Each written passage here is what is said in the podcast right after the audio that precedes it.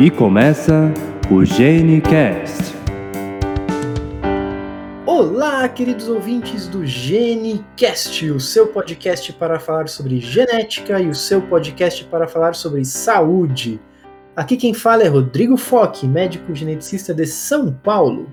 Aqui quem fala é Rayana Maia, sou médica geneticista em Campina Grande, na Paraíba. Aqui quem fala é Thaís Bonfim, sou médica geneticista em Goiânia, Goiás.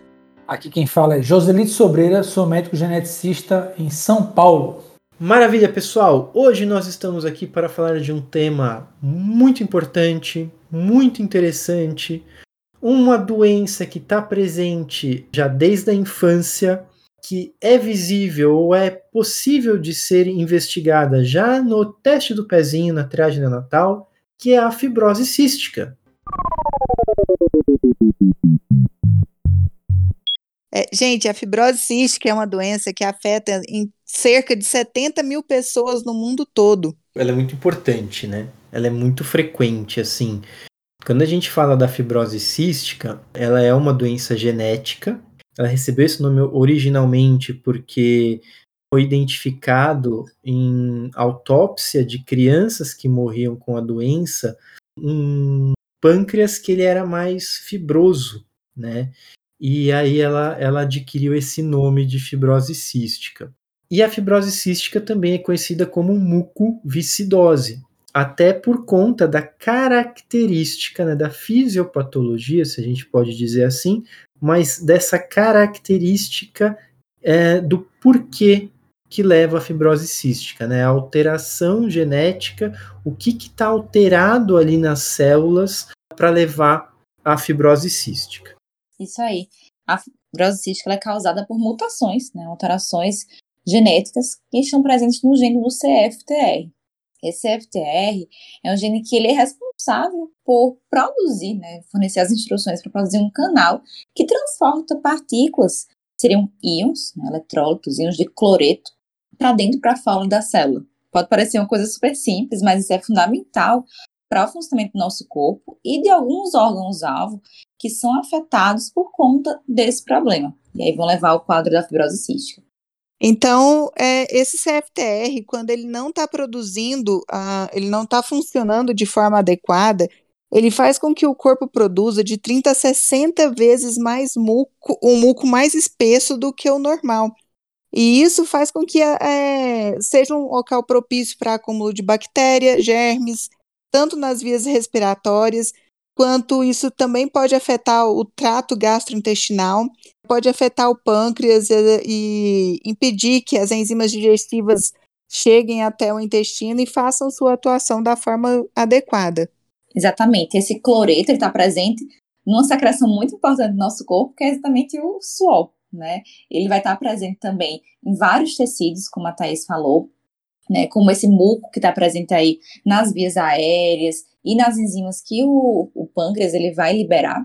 E quando a gente tem a, o problema no CFTR, essa interrupção né, da, da função do canal vai fazer com que a gente não consiga ter um fluxo adequado dos íons de cloreto né, e da água também por meio das membranas da célula. E isso vai levar a uma grande confusão no nosso organismo, né? Então, o pulmão vai ter suas é, passagens, né, que seriam revestidas por muco, afetadas, da mesma forma o pâncreas e outros órgãos que precisam desse muco de forma mais líquida, começa a ficar então espesso e pegajoso, né? E aí leva ao quadro dessa fibrose progressiva que vai acontecer nesses locais. Uma coisa interessante dessa, da fibrose cística, Ryan, é que, é igual você falou, o cloreto. E da onde a gente conhece o cloreto? O cloreto está presente no cloreto de sódio, que é o sal, né? E por isso é uma das características da, da, dos pacientes com a fibrose cística é que eles possuem uma pele com a, o suor com um sabor salgado. Então, às vezes, quando a pessoa é, transpira, pode aparecer cristais de sal na pele ou a sentir um, um gosto mais salgado desse suor. Isso é uma coisa importante porque o gene do CFTR, como vocês falaram, ele regula, né? Ele, ele produz uma parte ali da, de um canal de condução que vai regular uh, o transporte de íons. Então, tanto do sódio como do cloro. O cloro ele é o mais importante, mas o sódio ele também vai estar tá ali nessa regulação por uma questão de osmose mesmo, né? E a gente sabe que o cloro mais o sódio, ele forma o cloreto de sódio, que é exatamente o sal que a gente conhece, que todo mundo tem aí na cozinha, né? Então, exatamente por conta dessa desregulação dessa membrana, dessa passagem, a gente tem essa questão de você ter esse acúmulo de cloro e de sódio, que aí vai acabar formando esses cristais de sal, e também a gente vai ter uma diminuição da água, porque exatamente pelo princípio da osmose, né? Então, essa diminuição da água que vai fazer com que esse muco fique mais espesso, que é o que levou ao nome mucoviscidose, né? Um muco mais espesso, mais viscoso. Uma coisa interessante da gente observar, só de curiosidade, uh, eu gosto, né, sempre às vezes pensar um pouquinho em questão histórica, porque a gente sabe que é, essas questões genéticas existem desde sempre, né? Elas estão na história da humanidade presentes desde sempre. E existem é, contos da, da Idade Média, né, do folclore antigo, até escritos em poema, e tem um do norte europeu que dizia assim: Amaldiçoada seria a criança que, quando beijada na fronte, tivesse gosto salgado, logo morreria vítima de feitiçaria. E o que, que acontece? A gente sabe que a fibrose cística ela é uma doença que ela tem uma prevalência maior nos europeus. Né? No norte da Europa, inclusive, ela tem uma prevalência aumentada. Então, ela tem essa, essa questão né, desse também de ter sido conhecido como a doença do beijo salgado, exatamente por conta disso, por conta desse suor ser mais salgado e ter essa sensação. É engraçado, né, Rodrigo, que em algumas regiões do mundo, inclusive, a frequência da doença ela vai ser bem maior, como é o caso dos caucasianos, né, da população europeia especificamente, a ponto de, em alguns locais, chegarem no limite ali do que seria doença rara, né, então chegar a uma a cada 2.500 nascidos vivos. Enquanto que outras populações do mundo, como por exemplo entre os africanos, entre os asiáticos, sobe bem uhum. mais essa, essa frequência. Então, para um para cada 17 mil, um para cada 30 mil pessoas. E aí isso é interessante porque a gente começa a, a, a, pensar em quais são as populações mais afetadas e onde é que a gente pode encontrar mais essas condições também. Eu não sei se essa informação que eu tenho ela ela tá atualizada, tá? Mas se a gente olhar no Rio Grande do Sul, a incidência de fibrose cística ela sai da classificação de doença rara, né? Lembrando que doença rara a gente utiliza arredondado, né? Uma doença que aí acontece em um a cada dois mil indivíduos, usando um número arredondado. Na, no Rio Grande do Sul, essa incidência de fibrose cística ela é de mais ou menos um para cada 1.600, 1.500 e poucas pessoas. Ou seja, ela sairia da classificação de doença rara. É claro que, de forma prática, a gente acaba considerando mesmo, é, dentro do, do Estado, ela como uma, uma doença rara, né?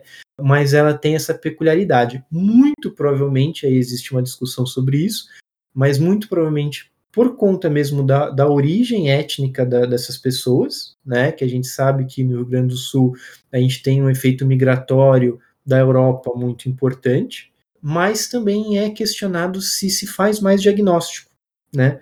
A gente sabe que o teste do pezinho, a triagem neonatal, ela tá aí como lei para o território nacional todo, né, para fibrose cística, mas existe esse questionamento se no Rio Grande do Sul a gente tem uma, uma melhor efetividade em relação ao diagnóstico da doença também.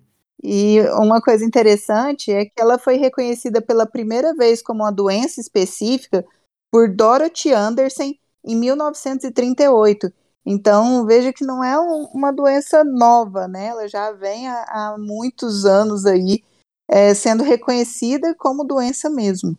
Mas olha que interessante, Thaís. Apesar do Dorothy foi quem descreveu ela com as características clínicas né, em 38, dois anos antes, o Fanconi, o pediatra o Fanconi, ele já deu o nome de pâncreas fibroso ele já descreveu uma criança que tinha essa característica como pâncreas fibroso, mas ele é, é, ainda não tinha sido descrito como a fibrose cística, né? Que aí é, é dado ao Dorothy Anderson essa esse status né, do, do, da pessoa que descreveu a doença ali a primeira vez em 1938. Então, é, é uma doença que já é reconhecida há muito tempo e que, no início, muitas crianças não chegavam até a idade escolar, né, por ser uma doença que cursava com muita infecção, não tinha muito controle, não tinha muito é, conhecimento sobre a doença. Então, é, é uma doença grave e que, com é, a importância de se ter esses registros, é que com isso foram tendo mais estudos e hoje a gente reconhece mais a, a doença, a gente consegue tratar melhor e consegue dar uma melhor qualidade de vida para esses pacientes.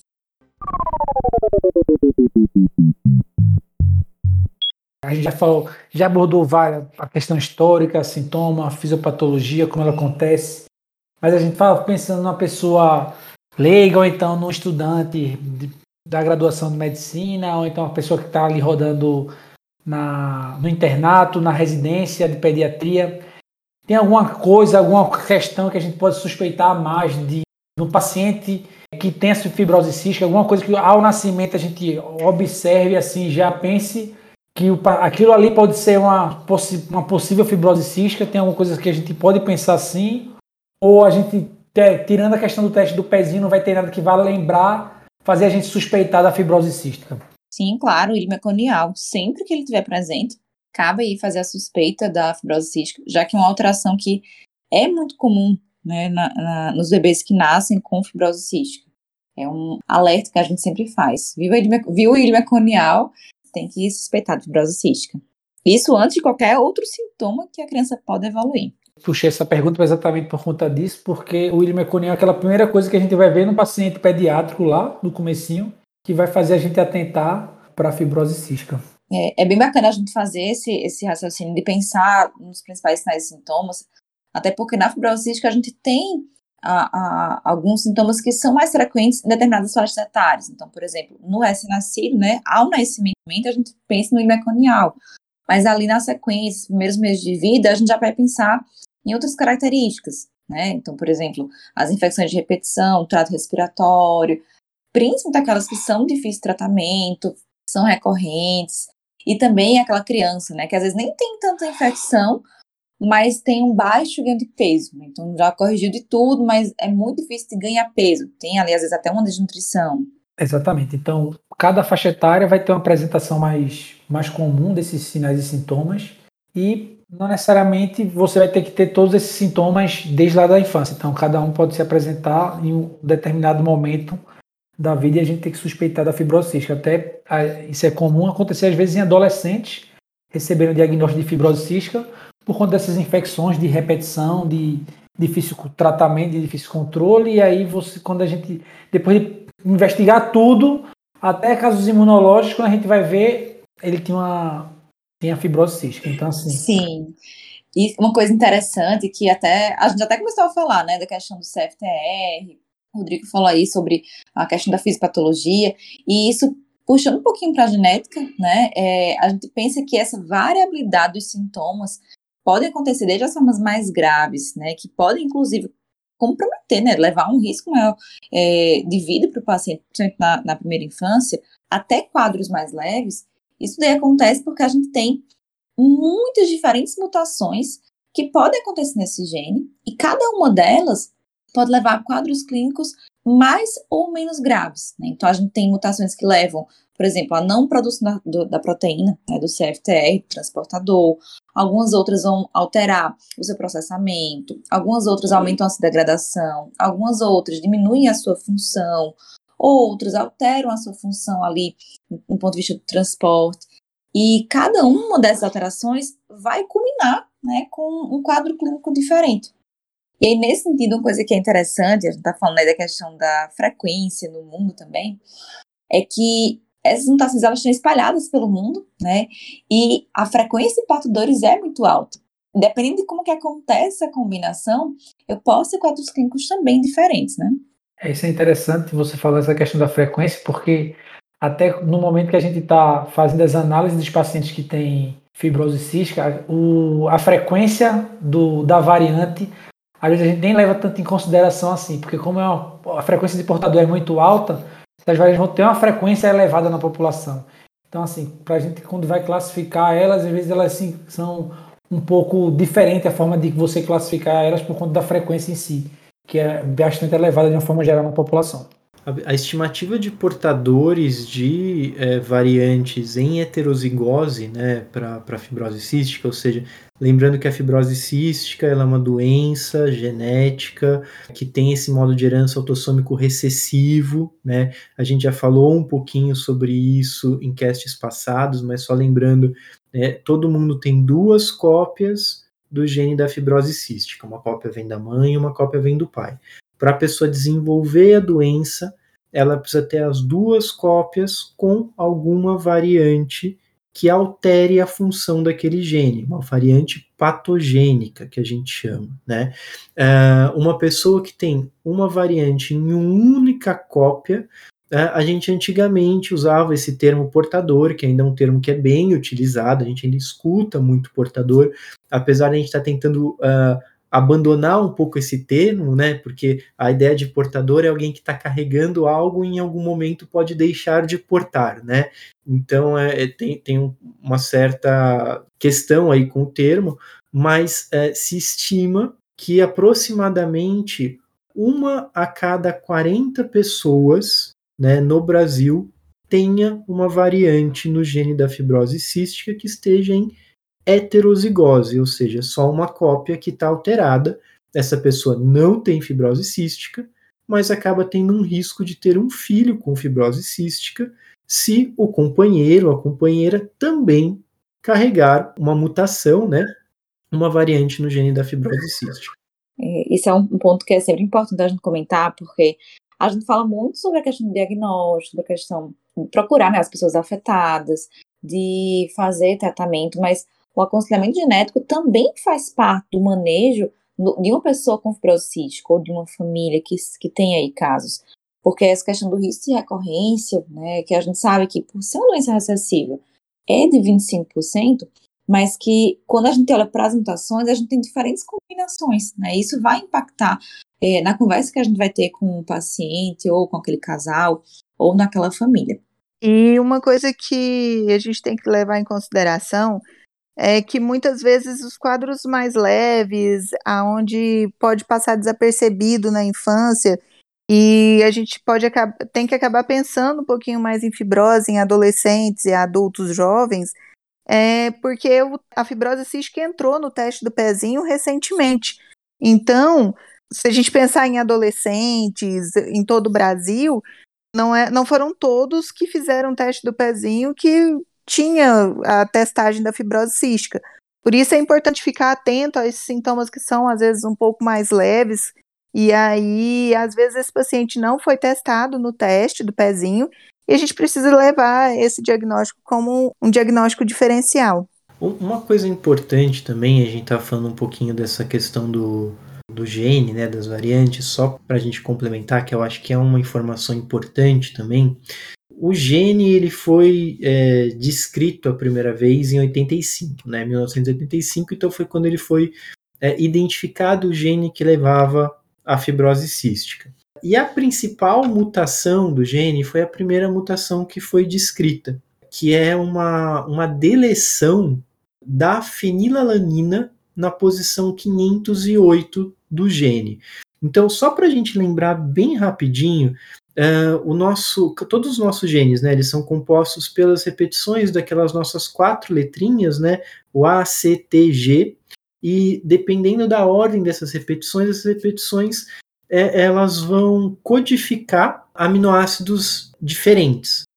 Quando a gente tem um, uma mutação, ela pode ser uma troca de uma letra por outra, ela pode ser às vezes a deleção de alguma letra ou alguma letra que entrou onde não deveria existir e a, as trincas, né? Então, a cada três letras, a gente produz ali, a gente vai codificar, a gente vai produzir, né?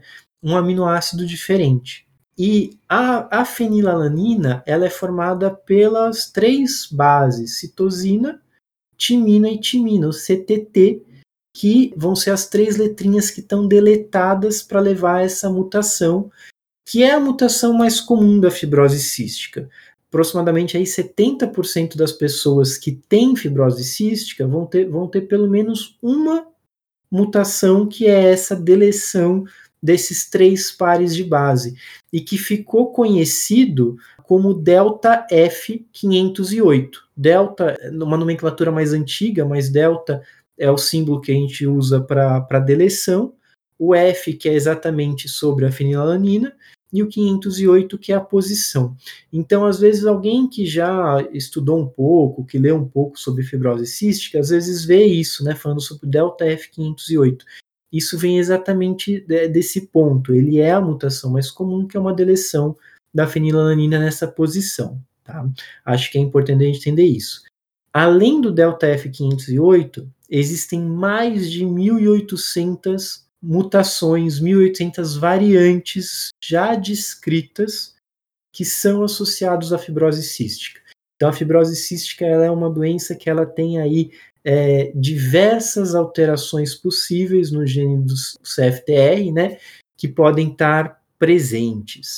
E apesar de ser uma, uma doença genética, né, ela pode ser diagnosticada tanto no teste do pezinho, então por isso a importância do teste do pezinho, mas ela também pode ser diagnosticada através de teste do suor, que é uma análise vai avaliar a concentração de sal, de, de sódio na, no suor do indivíduo. Então, quando essa concentração fica acima de 80 mEq por litro em adultos, ela já é considerada, então, que está alterado, e esse teste, então, pode ser considerado positivo, e a gente pode evoluir ou fazer também o teste genético, que é o sequenciamento do CFTR, para avaliar essas mutações, essas, varia essas variantes do gene para determinar qual o tipo de variante que está presente naquele indivíduo. Isso é importante que você falou, Thaís, porque é exatamente a sequência que a gente tem que usar pensando no diagnóstico da fibrose cística. Lembrando que a gente faz o teste do pezinho com um teste de triagem inicialmente, entendeu? Então, a gente tendo um resultado da triagem sugestiva da fibrose cística, a gente passa para um teste confirmatório, lembrando que as doenças metabólicas geralmente o teste de função para a gente ver a metabólico é o melhor teste, é o padrão ouro, então passaríamos para o teste do suor. E como a gente já falou aqui, cada alteração genética, cada variante genética, ela pode ser responsável por um fenótipo. Então, mesmo a gente sabendo que o paciente já tem confirmado a fibrose cística, é importante a gente reconhecer que tipo de variante ele tem por conta da correlação genótipo-fenótipo. Isso vai mudar também a forma que a gente pode tratar o paciente, que a gente vai acompanhar ele.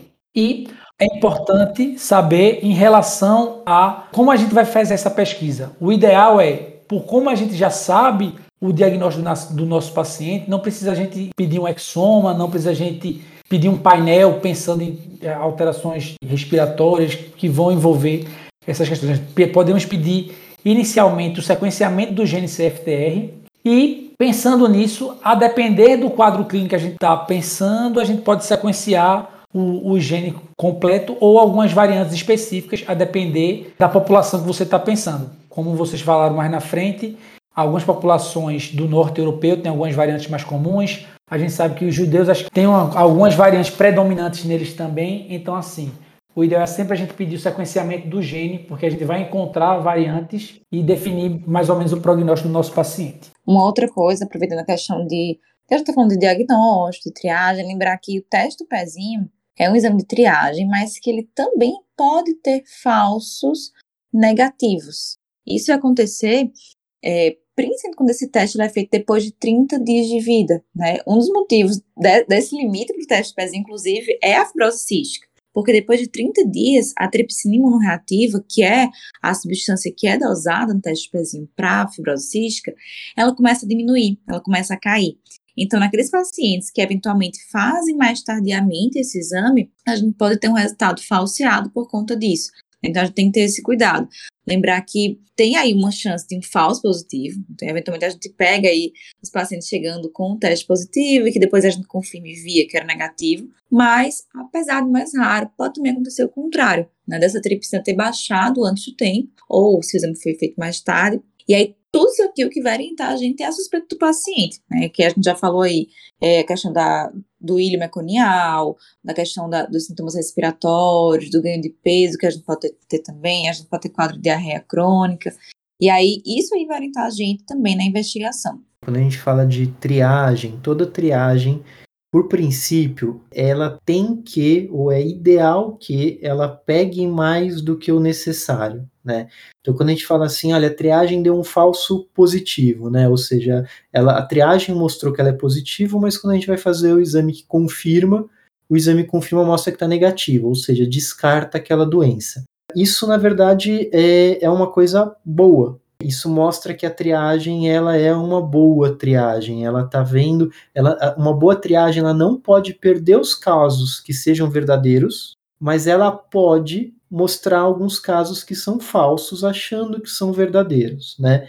É, então, por princípio, na triagem neonatal a gente pode ter essa situação dela vir positivo na triagem, quando faz o exame confirmatório, né, é, o teste do, do, cloro no suor, por exemplo, se mostra negativo. Isso, é, isso não é um problema, é só uma, uma questão que é importante a gente ter ciência, né? A gente não fecha o diagnóstico exclusivamente na triagem neonatal. A gente precisa ter o exame confirmatório.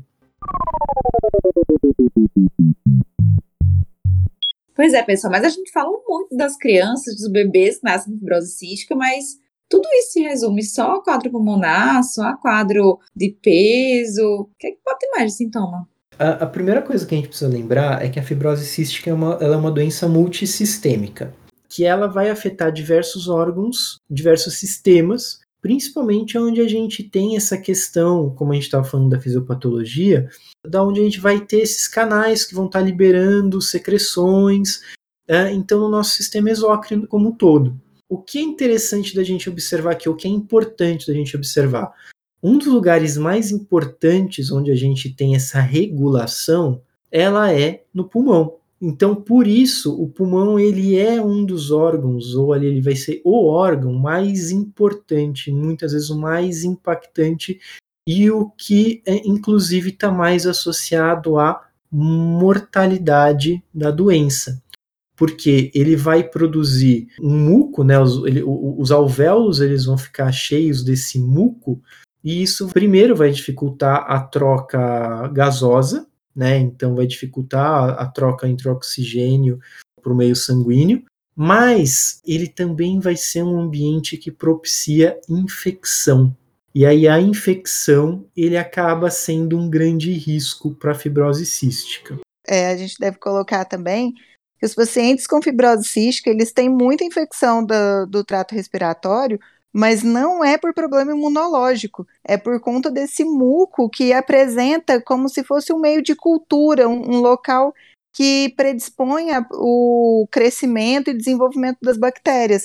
Então, muitas vezes as pessoas confundem, achando que o paciente tem uma, um problema imunológico, e na verdade não é isso. E é por isso que os pacientes precisam fazer com uma certa frequência uma avaliação do escarro, de um lavado alveolar, para tentar determinar se existe alguma bactéria que está ali que pode acabar se desenvolvendo, virando, é, crescendo e acabar evoluindo para uma pneumonia, alguma outra infecção.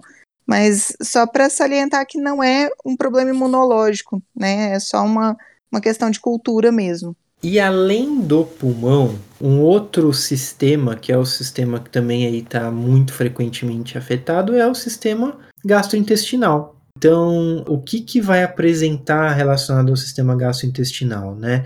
A gente pode apresentar aí uma alteração em relação à absorção, que nem a Raina já falou, isso vai acabar influenciando na questão de ganho pondroestatural, então absorve menos nutriente acaba levando a uma dificuldade aí de crescimento e também vai acabar levando a alteração no aspecto das fezes, né? Mas uma coisa que é muito importante também a gente pontuar, isso acontece exatamente porque ali no pâncreas, né?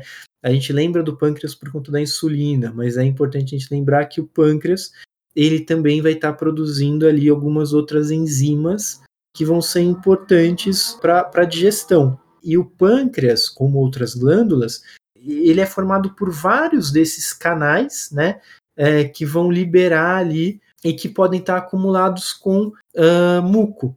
E esse acúmulo de muco no pâncreas, ele pode acabar levando a pancreatite, que também é uma complicação que pode estar presente na fibrose cística e que é importante da gente lembrar também. Um outro sintoma que a gente falou aqui, né, da, da queixas intestinais, queixas é, respiratórias, mas que é muito comum a gente ver também presente, no, por exemplo, no consultório do endocrinologista, por meio de baixa estatura. Aquela, aquele paciente, aquela criança que não consegue ganhar peso, não consegue se desenvolver e que às vezes tem um histórico de infecções de repetição, às vezes tem um histórico de queijos intestinais, mas a baixa estatura às vezes é o que né, leva aí às vezes essa suspeita também. E uma coisa que é do CFTR, que difere um pouquinho da fibrose cística, mas que é interessante a gente colocar, é que alterações também podem levar a uma ausência congênita, quer dizer, o paciente já nasce sem os canais deferentes. É o canal que vai ligar a região testicular até a próstata para é, o envio, né, entre aspas, né, por onde o espermatozoide passa. Então, homens que possuem oligospermia, que é a diminuição da quantidade de espermatozoides, ou ausência, que é a azospermia, a ausência desses espermatozoides, às vezes a gente também tem que investigar o CFTR para avaliar se não é isso a causa dessa alteração. E isso é uma coisa importante porque a gente está falando né, de uma doença aí que é, a gente já pode identificar no período neonatal, que é uma doença que era uma doença caracterizada como doença da infância, que diversas características clínicas vão estar presentes na infância, e agora a gente está falando sobre vida reprodutiva, né, no adulto, e às vezes a pessoa está escutando e está pensando assim, ah, mas essa, esse adulto ele já teve o diagnóstico na infância, ou ele já teve né, diversos sintomas, ele já tinha toda essa parte respiratória e tudo mais, e na verdade não, né? Porque a gente sabe que existem algumas variantes, lembra que a gente falou de mais de 1.800 variantes diferentes né, no CFTR, existem algumas variantes que elas não trazem tanto essa questão da parte respiratória ou da parte intestinal. Então, às vezes, a gente pode ter um adulto que ele só vai ter ali o diagnóstico de fibrose cística, uh, vai chegar nessa suspeita para chegar no diagnóstico, porque ele tenta engravidar, né? Ele tenta ali é, constituir família e não consegue. E aí se faz essa investigação, faz o, o espermograma, mostra que não tem nenhum espermatozoide, faz um ultrassom, no ultrassom mostra que não tem ducto deferente, e é ali que vai ser feita a suspeita de fibrose cística para uma pessoa que até então não tinha essa suspeita diagnóstico. Então, olha só, a gente saiu um pouco daquele quadro clínico clássico da fibrose cística, né? E a gente está falando de uma outra questão que também é importante da gente lembrar infertilidade masculina por agenesia de deferente, precisa lembrar de fibrose cística também.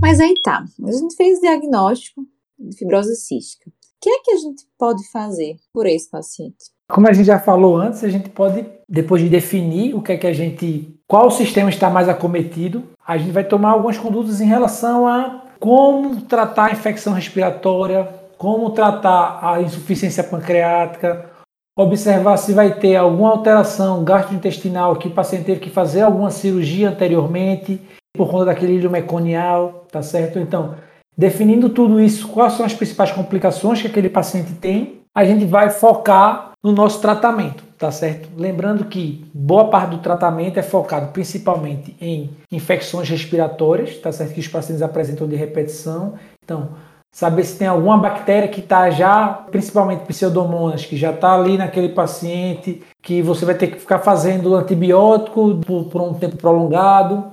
É, esses pacientes eles ficam fazendo, como o Thaís já falou, é, lavado broncoalveolar, às vezes de repetição, para saber se tem alguma, algum outro problema associado, é, e principalmente reposição das enzimas pancreáticas, tá certo? São uma, o que eu observava principalmente no ambulatório de fibrose cística era essa reposição e o uso de antibiótico para as infecções respiratórias de repetição. É uma coisa que o José falou bem importante, é que apesar de a gente estar falando da mesma condição, cada paciente, como a gente também já comentou aqui, vai ter um conjunto de sinais e sintomas diferentes. E aí, depois do diagnóstico, a gente vai conseguir ter esse olhar mais amplo, né, identificar se existe de repente alguma outra área que, apesar de não ter sintoma, precisa ser tratado E o tratamento, ele vai ser individualizado, né? Mas a coisa que é cada vez mais importante com o diagnóstico é que a gente tem mais opções terapêuticas, né? Então, por exemplo, hoje a gente consegue ter medicações que são específicas para o tipo de mutação, né? Especialmente essa que o Rodrigo falou, que é da TF508, e que consegue mudar é, em vários aspectos, não só a qualidade de vida do paciente, reduzindo taxa de internação, taxa de infecção, como também as enzimas pancreáticas. E isso está muito voltado para a mutação de cada paciente. Cada vez mais o tratamento vai ficando mais específico e a gente consegue melhorar né, a sobrevida também dessas pessoas. Alguns casos mais graves, por conta da, não necessariamente da condição, mas das consequências né, das infecções de repetição, por exemplo, precisam às vezes até de uso contínuo de oxigênio, precisam de transplante de pulmão, mas se a gente tem um diagnóstico precoce, a gente tem cada vez mais o potencial né, de diminuir aí esses riscos e melhorar a vida de todo mundo. E até para os pacientes que têm a genesia congênita dos vasos é, deferentes, também é possível fazer uma aspiração de espermatozoides direto, fazer uma biópsia testicular e tentar pegar espermatozoides viáveis ali para se fazer uma fertilização in vitro. Lembrando que é importante o aconselhamento genético nesse ponto, avaliar bem, estudar o histórico da parceira também, e às vezes checar a possibilidade, porque se esse paciente tiver uma variante patogênica em cada um dos seus alelos, ele sempre vai passar um alelo alterado, né, para o seu filho. Então a gente tem que ver também se essa parceira aí não tem uma alteração no CFTR, aumentando o risco, então, de ter um filho com a fibrose. Mas até para essa genesia, em alguns casos é possível, sim, que esse paciente consiga engravidar, consiga ter o seu filho biológico. Exatamente, a gente tem que ver qual vai ser o match, né, da mutação do paciente, mesmo que seja só a genesia deferente com mutação em potencial que a parceira pode ter. Estava lembrando aqui de um caso que eu tenho de um paciente que veio com agnesia do deferente para chegou aí na, investigação e que ela, ele era filho de pais consanguíneos. Mas quando a gente fala de fibrose cística, apesar de ser doença autossômica recessiva, que a consanguinidade vai, vai poder influenciar, mas isso não é uma regra, né? Então, não dá para ser uma condição que a gente só vai pensar quando os pais têm um grau de parentesco. Principalmente pensando que ter portadores aí no mundo é uma coisa muito comum. Bom, então a gente precisa avaliar, porque muitas vezes após fazer o teste do suor, o paciente está positivo e a gente vai fazer a avaliação genética e pode ser que a gente encontre apenas uma variante, ou às vezes não encontra variante patogênica nesse gene, e às vezes a gente acha que às vezes não é a fibrose cística, mas pode ser sim. 2 a 3% dos pacientes vão apresentar uma deleção que é um, uma deleção maior do que essa que o Rodrigo falou, onde vai pegar uma quantidade maior de bases, pegar um exon inteiro, e aí pode ser que o sequenciamento do gene ele não consiga detectar essa deleção e o exame vai vir como negativo, como não foi encontrado nada. E aí, para descartar a possibilidade de uma deleção ou uma duplicação nessa região, levando a uma alteração patogênica no gene, a gente precisa fazer outros testes, como o MLPA do gene, para descartar essa parte também. Pessoal, e assim, a gente está aqui falando de fibrose cística, é um assunto muito importante, é um assunto muito interessante, né?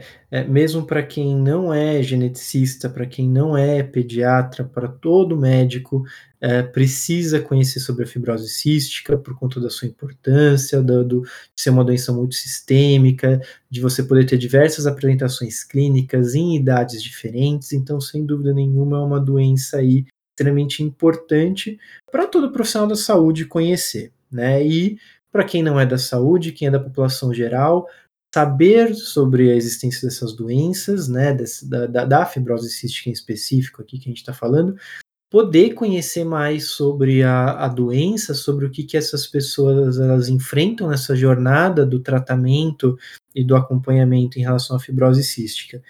E uma coisa que pode ajudar a população geral a conhecer um pouco mais sobre a doença, né, ou mesmo para a gente poder ter um pouco essa visão da pessoa que convive com a fibrose cística, a gente tem alguns exemplos aí de filmes que trazem né, pessoas com fibrose cística. Na, mídia, até é uma coisa que a gente vê sendo explorado de vez em quando. Né? E eu queria trazer o As Cinco Passos de Você, né? um filme aí que é relativamente recente e que fala sobre fibrose cística e alguns desafios das pessoas que têm fibrose cística. Quem que assistiu o filme? Eu! Eita, eu não assisti, não.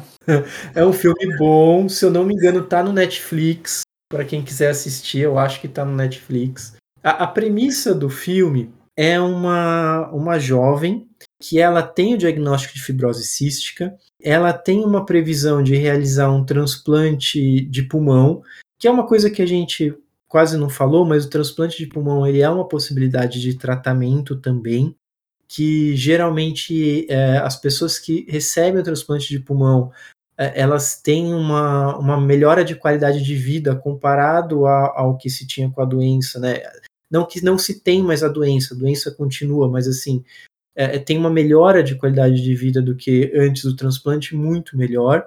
Então essa pessoa ela voltou para o hospital para poder fazer um acompanhamento, porque está na previsão desse transplante. E existem outras pessoas, ela está numa ala de fibrose cística, né? Então ela tem ali um, um, amigo que ela conhece já há muito tempo, porque é, de vez em quando os dois internam juntos e eles se tornaram amigos fora do hospital e tudo mais.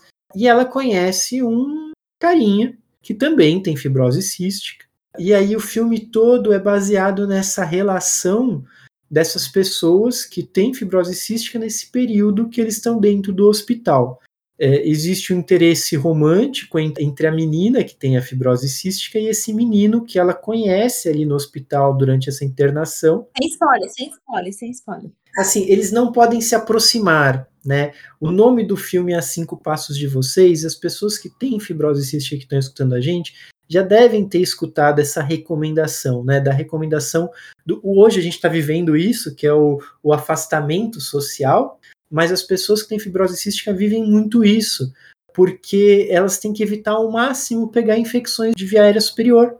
Porque qualquer, que nem a Thaís falou, qualquer infecçãozinha, de repente pode evoluir para um quadro mais grave, para uma pneumonia ou algo assim. Você sabe, Rodrigo, que o Assim a Passo de Você é um filme que traz muito essa questão, né, da, comprometimentos, limitações que a fibrose traz.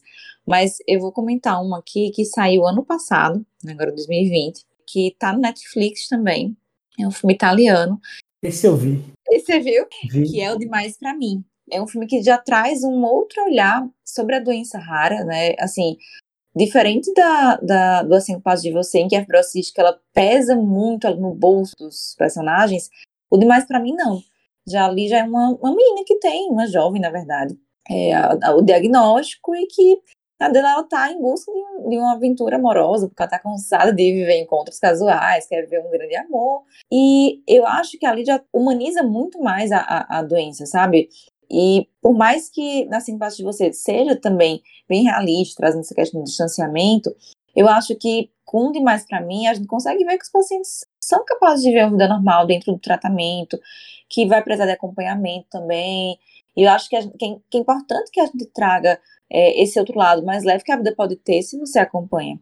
Então vai ser a minha dica de hoje. Eu acho interessante demais para mim, Rai, também, é que ele traz um pouco do, às vezes, a, ela é uma, uma, adulta jovem, ali seus 20 e poucos anos, aquele cansaço, às vezes, de ter que tomar o remédio, ter que fazer a bombinha, ter que.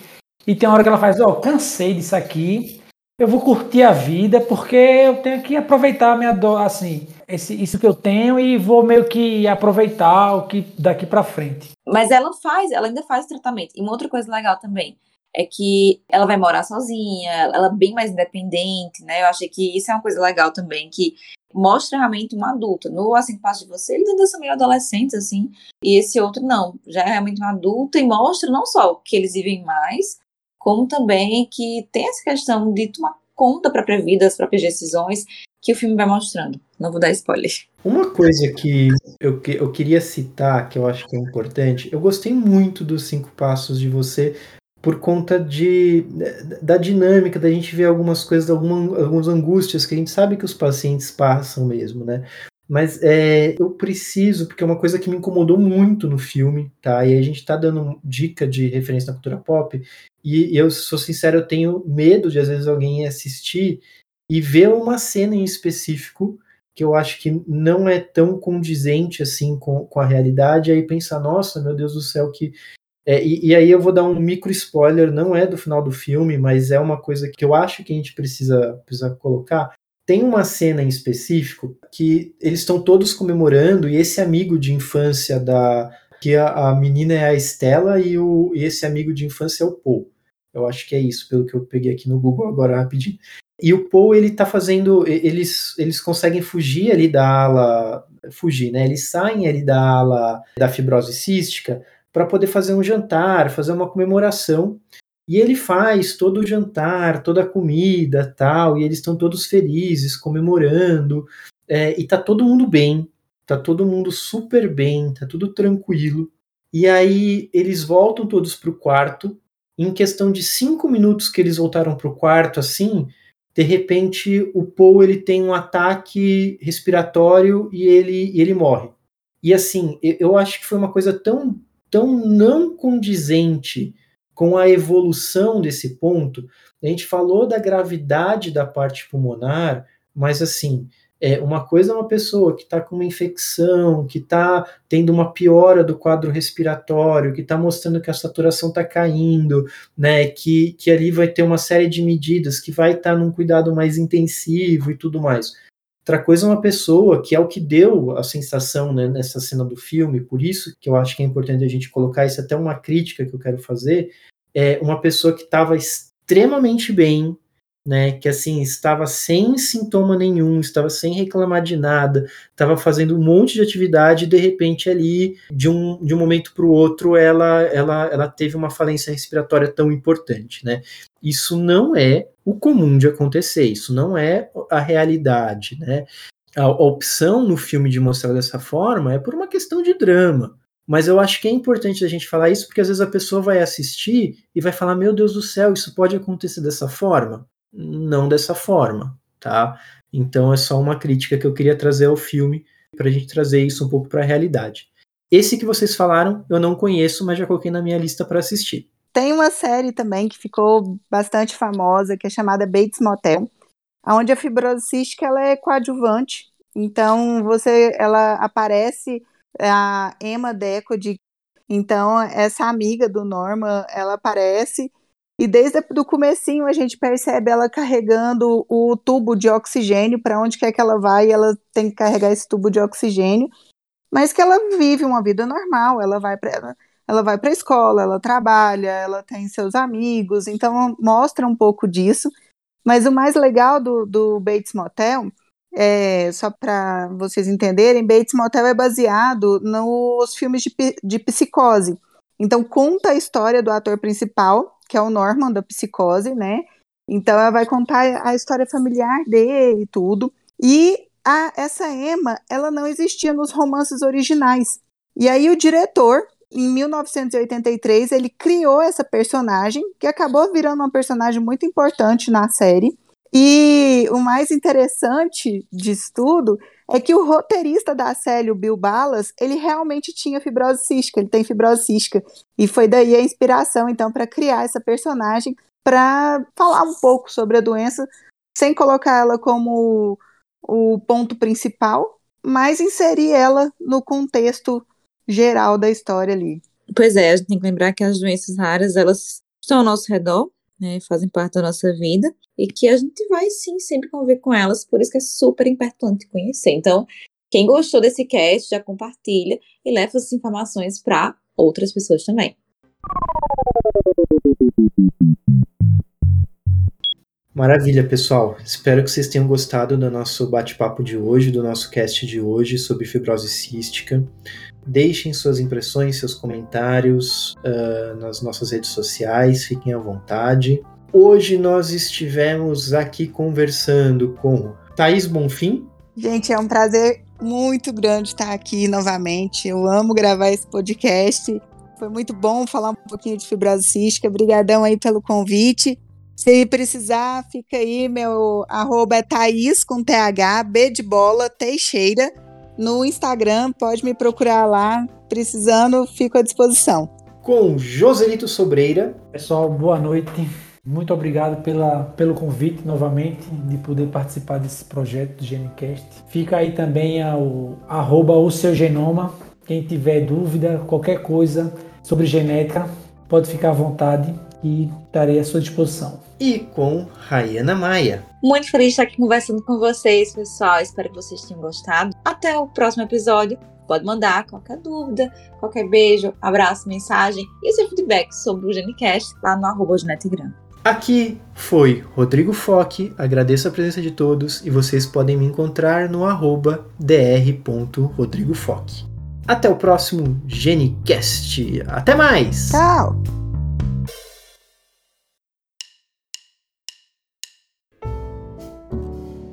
GeneCast tem apoio da Sociedade Brasileira de Genética Médica e Genômica, a SBGM. Conheça mais no site www.sbgm.org.br. Participaram desse episódio Rodrigo Fock, médico geneticista de São Paulo, Thaís Bonfim, médica geneticista de Goiânia, Goiás, Joselito Sobreira, médico geneticista de São Paulo, e Rayana Maia, médica geneticista de Campina Grande, Paraíba. A edição de áudio é de Priscila Yamamoto. Se você ainda não segue o Genicast em nenhum aplicativo, faz isso agora para não perder nenhum episódio. Até a próxima!